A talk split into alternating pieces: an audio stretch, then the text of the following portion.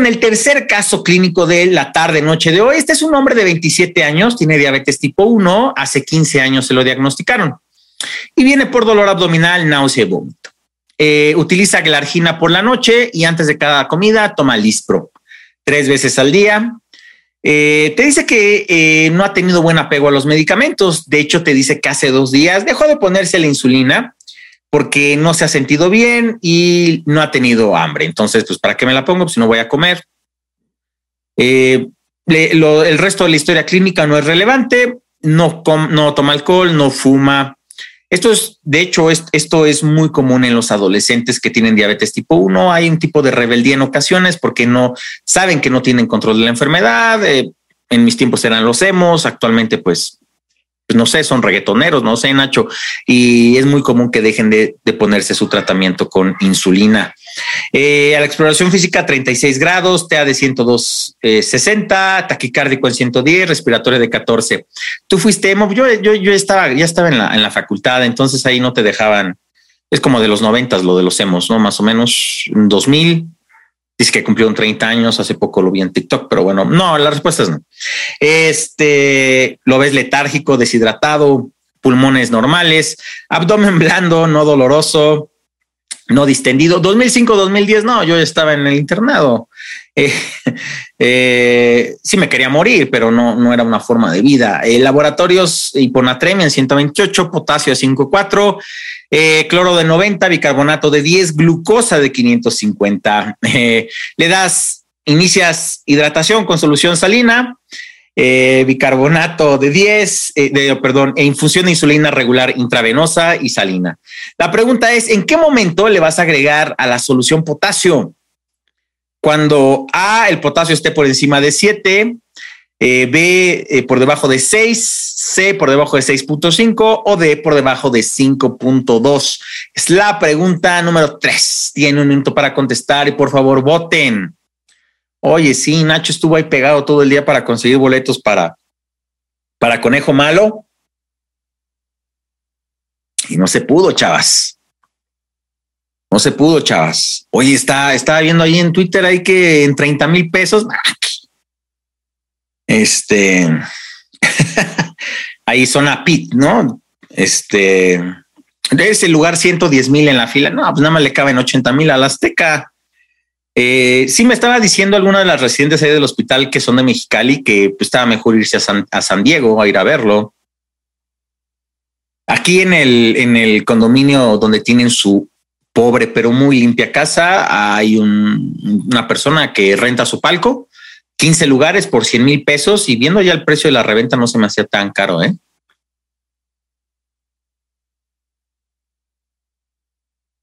The Strokes pues, juntó más gente, un perro muerto, Osvaldo.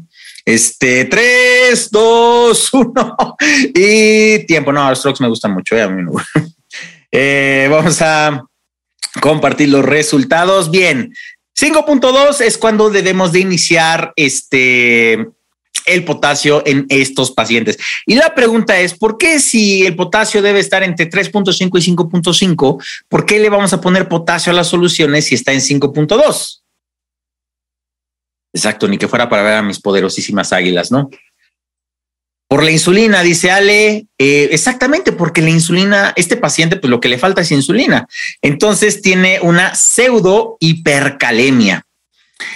Entonces, cuando empecemos a darle insulina a este paciente que decidió eh, muy cándidamente hace dos días suspenderla porque se sentía mal y no tenía hambre, entonces, ¿para qué se ponía insulina? Este, estos pacientes tienen una pseudo normo o una pseudo hipercalemia y si les inicias eh, potasio, insulina, estos pacientes van a tener una baja muy rápida de potasio porque rápidamente va a meterse este cation dentro de la célula. Entonces, de forma general, cuando esté alrededor de 5 o 5.2 es cuando tienes que sustituir potasio en estos pacientes. Y recuerda que estos pacientes van a requerir de un catéter venoso central. No se vale tratar las cetoacidosis diabéticas ahí con el yelquito en el pie o en el dedo. No, estos pacientes son pacientes graves. Y recuerda que allá por los 80, 70 la mortalidad era hasta del 50%. De hecho, cuando yo hice mi internado, cuando no pude ser emo porque pues, me estaba muriendo de otra cosa. Eh, la mortalidad en el hospital donde yo estaba era casi del 100%, era extremadamente raro que un paciente saliera de una cetoacidosis, pero eh, actualmente ya pues, hay mucha mayor información, mayor este, eh, conocimiento acerca de esta enfermedad y por lo tanto pues los pacientes no se tienen por qué morir de la cetoacidosis, ¿no? Dice, todos los pacientes tienen hipocalemia crónica, no, tienen una pseudo hipercalemia los pacientes con este con cetoacidosis diabética por la falta de insulina. Una vez que llegas a niveles alrededor de 5.2, eh, debes de poner potasio en las, en las soluciones a todos, todos los pacientes, porque si no vas a tener ahora el problema de las arritmias ventriculares principalmente. Esta sí es una cifra que te tienes que aprender, 5.2 para el examen, porque es algo como muy, muy, muy clásico y de hecho, eh, como el debut del R1 de medicina interna o de urgencias en, en, endocrinología, es este que el manejo maneje su propia, su propia eh, cetoacidosis. Si recuerda, para esto necesitamos una gasometría para poder normar el tratamiento. ¿Qué datos están a favor de que tiene cetoacidosis diabética? Eh, bicarbonato de 10, la glucosa está en 550. Sí nos faltaría aquí los datos de cómo está eh, el pH, tiene taquipnea, tiene una pseudiponatremia también. Esto, todo lo que le falta es agua, insulina a este paciente y también tendremos que descartar eh, cuál es la causa de la cetoacidosis diabética de este paciente.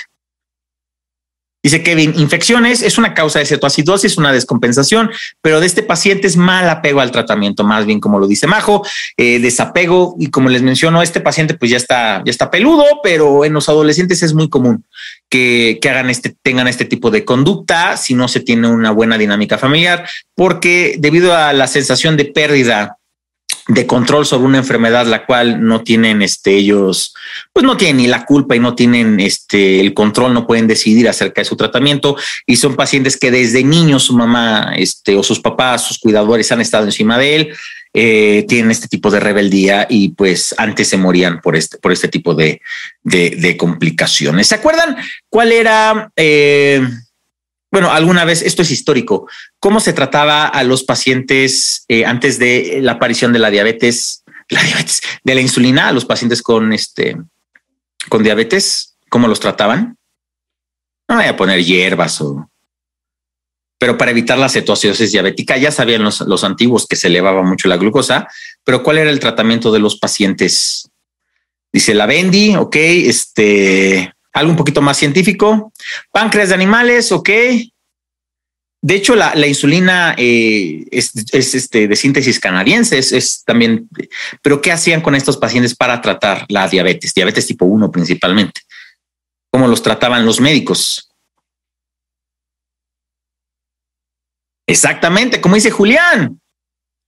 Hambruna, no les daban de comer. Y hay fotos, búsquenlas en Google, son muy, muy sorprendentes porque están los pacientes pues caquécticos totalmente y con esto lograban prolongar su vida un par de años nada más estos pequeñines porque pues si no comes pues te mueres, ¿no? Pero si comías les daba cetoacidosis, entonces era un círculo vicioso bastante, bastante cruel, pero hasta que los canadienses se les ocurrió que podíamos utilizar insulina eh, porcina eh, que se parece un poco a la humana y ya después eh, eh, contratamos una E. coli que de forma recombinante sintetiza. Pero hay fotos acerca de los pacientes con diabetes tipo 1 a principios del siglo pasado y los dejaban en hambruna para prolongar para prolongar su vida. Es decir, sí les daban comida eventualmente, ¿no? Pero tenían una dieta muy restringida de calorías y esto era para tratar de controlar sus niveles ya elevados de glucosa porque no había ningún tipo de tratamiento. Entonces, recuerda la cetoacidosis diabética es una complicación He ido a Canadá, doctor. Sí, ahí estuve yo un tiempo palando nieve, no me gustó nada, por eso me regresé. Entonces, recuerda, estos pacientes están secos, secos, secos, secos, como lengua de perico. Eh, están secos estos pacientes. Entonces, recuerda que la única insulina que tenemos que utilizar en este grupo de pacientes, principalmente en la cetoacidosis, es la insulina regular y es la única insulina que se puede administrar de forma intravenosa. ¿Podemos utilizar los otros tipos de insulina? Sí se puede, pero ¿por qué no lo debemos de hacer? Para fines prácticos, no, es insulina regular y yo siempre he visto que el tratamiento es con insulina regular. y es la única que se puede poner eh, de forma intravenosa. Pero ¿por qué no, no damos las otras insulinas glarginas o las insulinas ultra rápidas? ¿Por qué no damos eso? Uno, Julián, Majo lo dijeron, o sea, las otras insulinas, eh, uno, tenemos un mal, no podemos determinar cómo se va a controlar. Eh, cómo va a responder el paciente, el, paciente a las insulinas. La única que se puede poner de forma intravenosa es la insulina regular, que es la insulina común y corriente, o insulina rápida que se conoce. Pero eh, recuerda que estos pacientes están graves, entonces tienen vasoconstricción periférica, muchos de ellos. Entonces, todas las demás insulinas son de aplicación subcutánea. Entonces, la farmacocinética y dinamia va a ser aberrante y además los tenemos con infusión de insulina y la infusión de insulina, pues lo podemos titular de forma muy rápida. Tiene muy baja la glucosa, baja la insulina. Tiene la glucosa muy alta, súbele a la insulina. Entonces, se puede titular la infusión de insulina de forma muy rápida y la única que se puede administrar de forma intravenosa es la, la insulina regularis comunis y corrientis. Eh, recuerda que cuando ya rompas eh, la cetosis, que rompas eh, el estado de cetoacidosis, que el paciente ya pueda comer, que ya tenga glucosa por debajo de 200, que hayas roto el anion gap por debajo de 12, tengas el bicarbonato 10 normal, o por encima de 15, ya puedes dar eh, insulina subcutánea, ¿no? Eh, y se sobreponen los esquemas. Esto en ocasiones lo preguntan. ¿Cuánto tiempo sobrepones eh, la insulina subcutánea a la insulina intravenosa? Una a dos horas. Es decir, lo que no quieres es que exista un espacio en el cual no existe insulina siempre entonces, una o dos horas dejas todavía la insulina regular después de haber aplicado la subcutánea y ya después puedes quitar la infusión. Potasio por debajo de eh, cuando llega a 5.2 hay que reponer el potasio y recuerda, una contraindicación para iniciar insulina es en aquellos pacientes que tienen potasio por debajo 3.3. Tienes que reponerlo primero para evitar las arritmias ventriculares, ¿no? Este, todos los pacientes tienen depresión de potasio, que cuando tienen cetoacidosis diabética, e incluso los que lleguen a tener los niveles de potasio elevados, Bicarbonato, considéralo si tienes el pH extremadamente bajo y recuerda estar monitorizando a estos pacientes. Esos pacientes están graves y requieren de manejo en una unidad de terapia intensiva, aunque eh, Nacho lo sabe, eh, en algunos hospitales aquí en el sur, lamentablemente, del sistema de, salud de la Ciudad de México, incluso estos pacientes pues están así en una sillita y ahí los están manejando y están pegados los, eh, los internistas y los urgenciólogos por falta de espacio físico. Bueno, vamos con el último caso clínico de la noche de hoy. Esta es una mujer de 45 años que viene a una revisión de rutina. Hace seis meses le diagnosticaron hipertensión y actualmente está en tratamiento con clortalidona nada más. Su mamá y su tío eh, tienen diabetes tipo 2, no hay cáncer en la familia. Fumadora eh, durante 20 años, pero dejó, lo dejó hace seis. No consume drogas ilícitas. Eh, su último PAP fue hace dos años normal, el tamizaje fue negativo para BPH, le aplicaron vacuna contra influenza hace tres semanas y antitetánica hace cinco. Su exploración física, la TEA en 140-86, eh, el IMC en 28. No encuentras otros hallazgos anormales. ¿Cuál es el mejor siguiente paso en el manejo de esta paciente? Ah, le pedimos una placa, B, le pedimos una glucemia en ayuno, C, vacuna contra el BPH o D, le hacemos un nuevo Papa Nicolau. Esta es una pregunta acerca de medicina de primer contacto. Eh, tienen un minuto para contestar. Por favor, voten.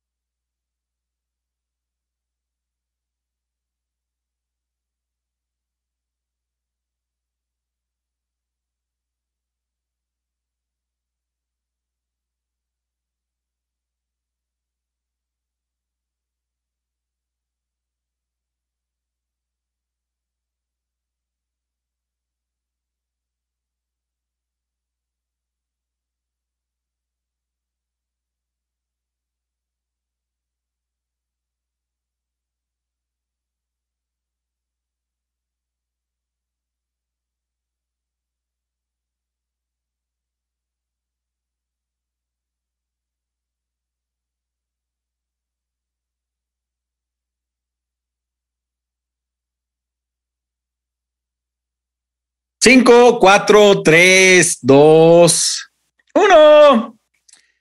Bien, pues vamos a finalizar la votación y compartir los resultados. Bien, la mayoría de ustedes tuvo la respuesta correcta. Esta paciente en medicina de primer contacto, lo más probable que necesite o el mejor siguiente paso es medirle una glucosa en ayuno. Voy a detener el uso compartido. ¿Por qué le medirían a esta paciente de 45 años una glucosa en ayuno y esta misaje para diabetes? ¿Por qué lo harían con esta pacientita especialmente? Heredofamiliares, heredofamiliares, la edad de 45 años. ¿Qué más en la exploración física? ¿Qué les llama la atención en la exploración física?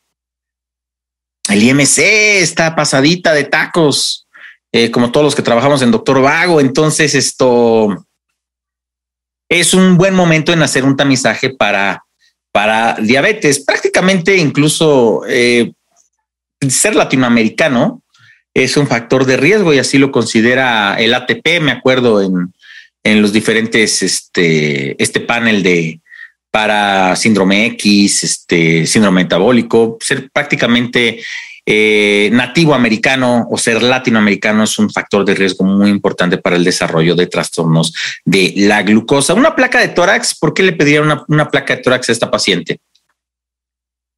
Buscando qué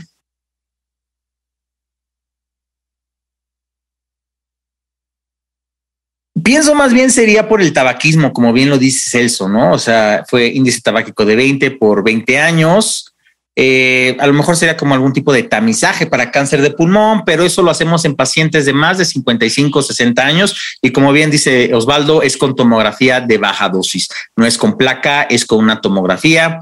Y esto todavía no está en el grupo de edad, de hecho, ¿no? Entonces, eh, si se hace tamizaje para cáncer de pulmón, eh, dice Fer, tabaquismo como protocolo por diagnóstico de hipertensión. Antes que, que, la placa yo le tomaría un electrocardiograma, por ejemplo. No, no hay que, no, yo no puedo intuir o pensar de que se lo hicieron. Este, la placa no me parecería que fuera algo eh, que fuera adecuado en él como mejor siguiente paso. No digo que no se haga, pero no me parece que sea el mejor siguiente paso. Eh, otro Papa Nicolau, algunos lo pusieron. ¿Por qué no le harían otro Papa Nicolau a esta paciente? Digo, vamos a tener que hacer eventualmente, pero dice Celso, ok, hay que hacerlo, pero lo más importante es ahorita hacerle una glucosa en ayuno. Y recuerden de que si tienes BPH, porque ya en la citología se puede eh, pedir BPH, eso incluso lo puedes extender hasta cuatro años, incluso si el BPH es eh, negativo, como en esta pacientita, ¿no? Porque recuerden, 99.9% de los casos está asociado con virus de papiloma humano, el carcinoma epidermoide de cervix. ¿Y vacuna contra el VPH les parece que sea adecuado para esta paciente?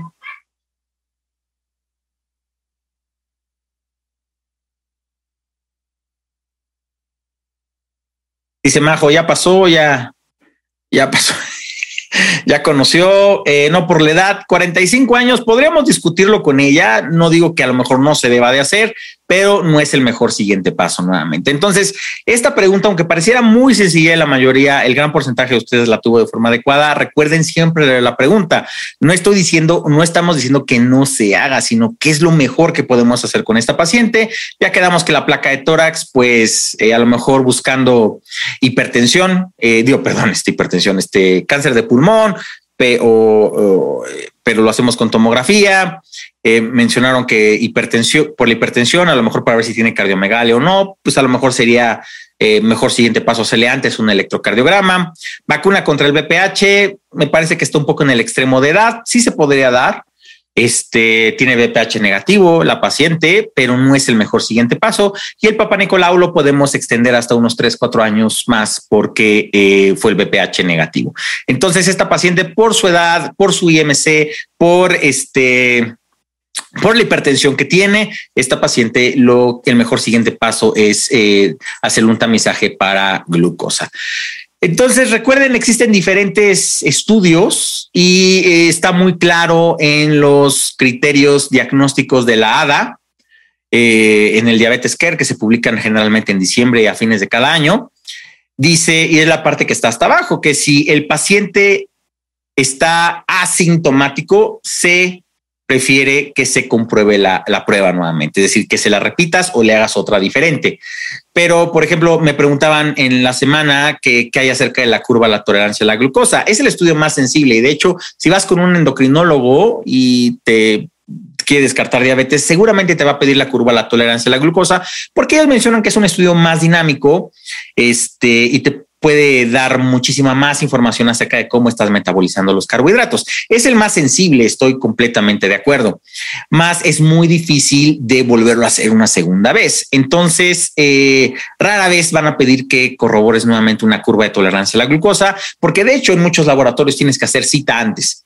Eh, ¿Por qué? Pues porque te tienen que cuidar, eh, tienes que estar ahí. Esto yo lo vi, por ejemplo, con, con, mi esposa cuando le hicieron el tamizaje para diabetes gestacional, afortunadamente fue negativo. Este se quedan los pacientes dentro del laboratorio, pues porque quieren evitar que te vayas a, pues por tu torta de tamal o por tu champurrado, ¿no? Eh, la hemoglobina glucosilada durante muchos años los endocrinólogos incluso no estaban de acuerdo que fuera un estudio de tamizaje, pero es el preferido. Si a lo mejor tienes en ese momento ese paciente eh, y no tiene ayuno, le puedes pedir una hemoglobina glucosilada y muchos de los laboratorios, prácticamente todos en México, están estandarizados. Eh, los otros estudios sí van a requerir de eh, glucemia en ayuno, unas ocho horas de ayuno y una glucemia aleatoria de 200 o más y síntomas es sinónimo de diabetes. Entonces, son estudios de tamizaje que se tienen que realizar y recuerden generalmente vamos a necesitar corroborarlo a menos que el paciente tenga síntomas. Generalmente esto sucede con las glucemias aleatorias de que tiene poliuria, las polis, poliuria, eh, polidipsia, polifagia, etcétera, y tiene más de 200, eso no es necesario repetirlo porque pues es una, aunque tenga esteroide, aunque tenga lo que tú quieras, más de 200 y síntomas, eso es práctica, eso es diagnóstico de diabetes. Y a lo mejor los demás estudios están, son de tamizaje, se van a tener que corroborar de otra forma. Ok. Entonces no se les olvide esto porque esto siempre lo preguntan, siempre, siempre cada año lo preguntan y tienen que saber los diferentes los diferentes este, resultados y recuerden más de 6.5 de hemoglobina glucosilada es este es sinónimo ya de diabetes eh, de la malitus. Pero bueno, vamos a pasar a la segunda parte de la sesión de hoy. Antes de irnos, eh, vamos a hablar de las buzzwords o palabras clave. Recuerden, aquí les ponemos unas palabras y ustedes tienen que contestar en el chat qué es lo que a la que se refiere o a qué enfermedad. Entonces vamos a empezar con el primero. ¿Por qué hay hipercalcemia en la sarcoidosis? ¿Qué provoca la hipercalcemia en la sarcoidosis? Exactamente, como dijo tocayo, los macrófagos son granulomas no caseificantes y sintetizan vitamina D. Es una causa de, de, hipercalcemia, por ejemplo, en los linfomas también, porque los linfocitos y los macrófagos sintetizan vitamina D. Y en la tuberculosis también puede haber hipercalcemia. Eh, díganme dos causas de hipercalcemia en cáncer.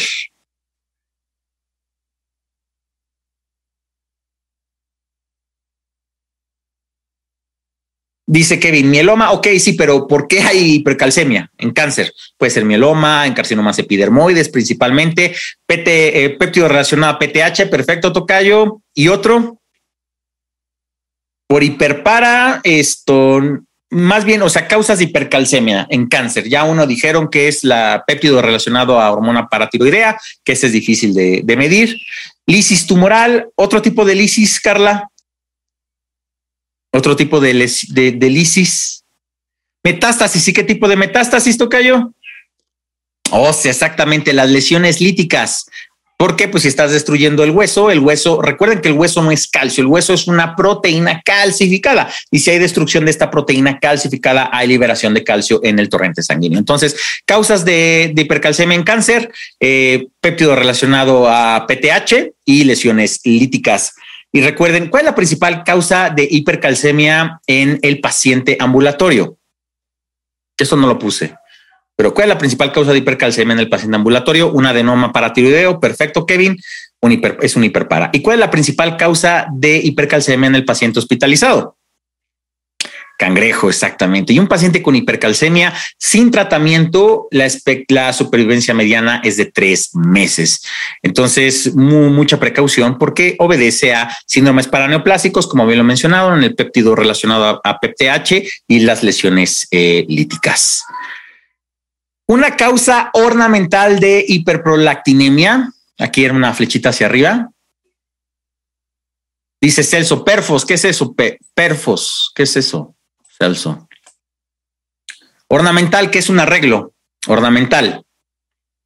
Piercings, exactamente, piercings en el pezón o incluso ropa, ropa que sea muy, muy pegada en los pezones. Esto puede provocar eh, hiperprolactinemia, la estimulación de los pezones, pero no quiere decir que se estén, o sea, como radio así estimulando. No, los piercings o este, la ropa además extremadamente pegada. Por ejemplo, esto se ve mucho en nadadoras o en nadadores incluso, este, como está mucha estimulación alrededor de los, de los pezones, este, provoca elevación de, prolactina y con los síntomas eh, alrededor de eso. Esto vamos con única causa de hipertiroidismo, hipertiroidismo con elevación de TSH. Todas las causas de hipertiroidismo suprimen TSH, como lo vemos en el caso. Pero ¿cuál es la única que eleva TSH? El TSH extremadamente raro, extremadamente raro, menos del 1 o 2% de los tumores hipoficiarios. Pero si lo ves, repórtalo.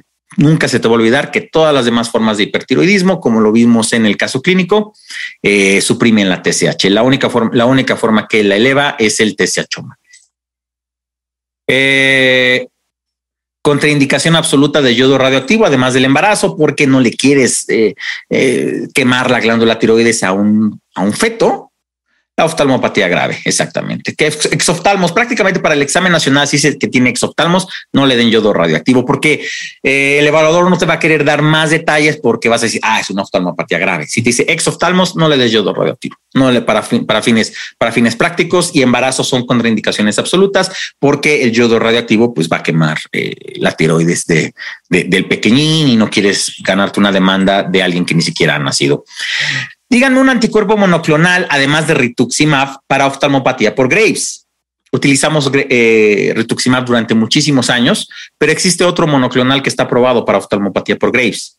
Porque recuerda que al fin y al cabo son los anticuerpos que están inflamando los músculos retrovulvares.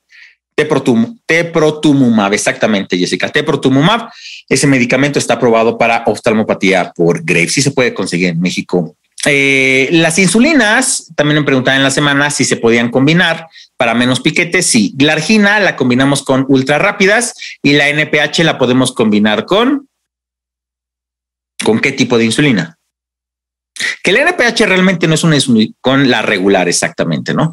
Este, la NPH es la, la que es este lechosa, lechosa, dicen los americanos cloudy, o sea, como grumosa, se puede combinar. Puedes combinar glargina con regular y NPH con lispro, sí se puede, pero no se debe, porque sí se cambia un poco la farmacocinética, aunque esto es medio hipotético, pero glargina con ultra rápidas como lispro y NPH con la regular para disminuir el número de de piquetes y además las, la combinación, si tú lo haces de forma ornamental, no hablo de las combinaciones comerciales, tiene que ser de forma antes de, de aplicarse, no es como que lo aplique, lo prepares en la mañana y lo dejes en el refrigerador. ¿Cuál es el único cuerpo cetónico que no se puede medir? ¿O es muy difícil de medir? Son tres cuerpos cetónicos, ¿no? ¿Se acuerdan?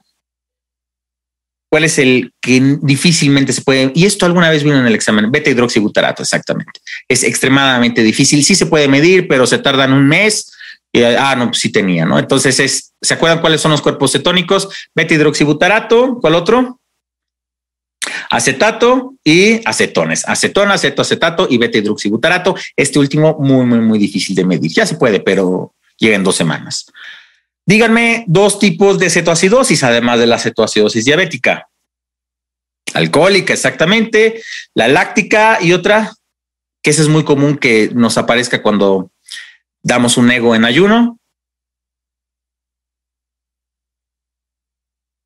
Cetoacidosis por ayuno, exactamente. Alcohólica, ayuno y la y una y láctica. Tienes un paciente con hipoglucemia y los niveles de péptido C se encuentran eh, elevados, pero no es un insulinoma, algo más común. Estás viendo a ver si este paciente se pone o no se pone insulina. Eh, gastrinoma, no, algo más común. La sulfonilureas, exactamente, Julián. Recuerda que las sulfonilureas, recuerden, son secretagogos. Entonces aumentan los niveles de insulina porque aumentan la secreción. No nos gusta usar últimamente estos medicamentos, mucho menos en adultos mayores. Eh, de hecho, hasta están asociados con algunos tipos de tumores de páncreas, pero es una causa de hipoglucemia y con niveles elevados de péptido C y que no es insulinoma, que es un tumor que existe, pero es extremadamente raro. Cuando vean esto, piensen más en que el paciente usa sulfonilureas. Y no porque no le pregunten al paciente qué medicamentos toma, sino para el examen nacional. No sé si se acuerdan de la tablita que viene para el diagnóstico de hipoglucemia, de acuerdo a los niveles de péptido C este, que tiene el paciente. Todo paciente que llegue a urgencias con alguna alteración neurológica, además del ABCD, ¿Qué requiere?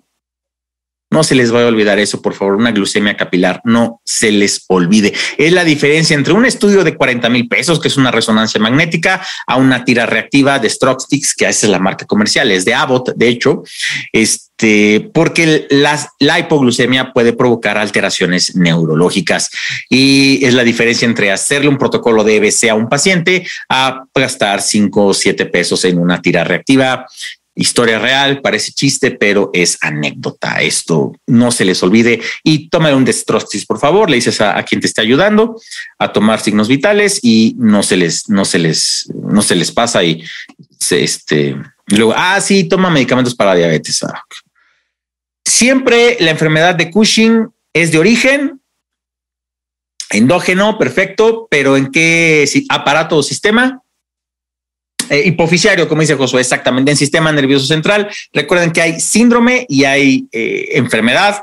El síndrome es todo lo que está alrededor, como pueden ser medicamentos, pero la enfermedad de Cushing es el adenoma hipoficiario, como bien dijo Osvaldo. Esto es este, esto lo describió Cushing y recuerden que Cushing pues era neurocirujano y pues, eh, pues obviamente describió trastornos del sistema nervioso central. Pero bueno, este, muchísimas gracias por haberse conectado en la sesión de hoy jueves.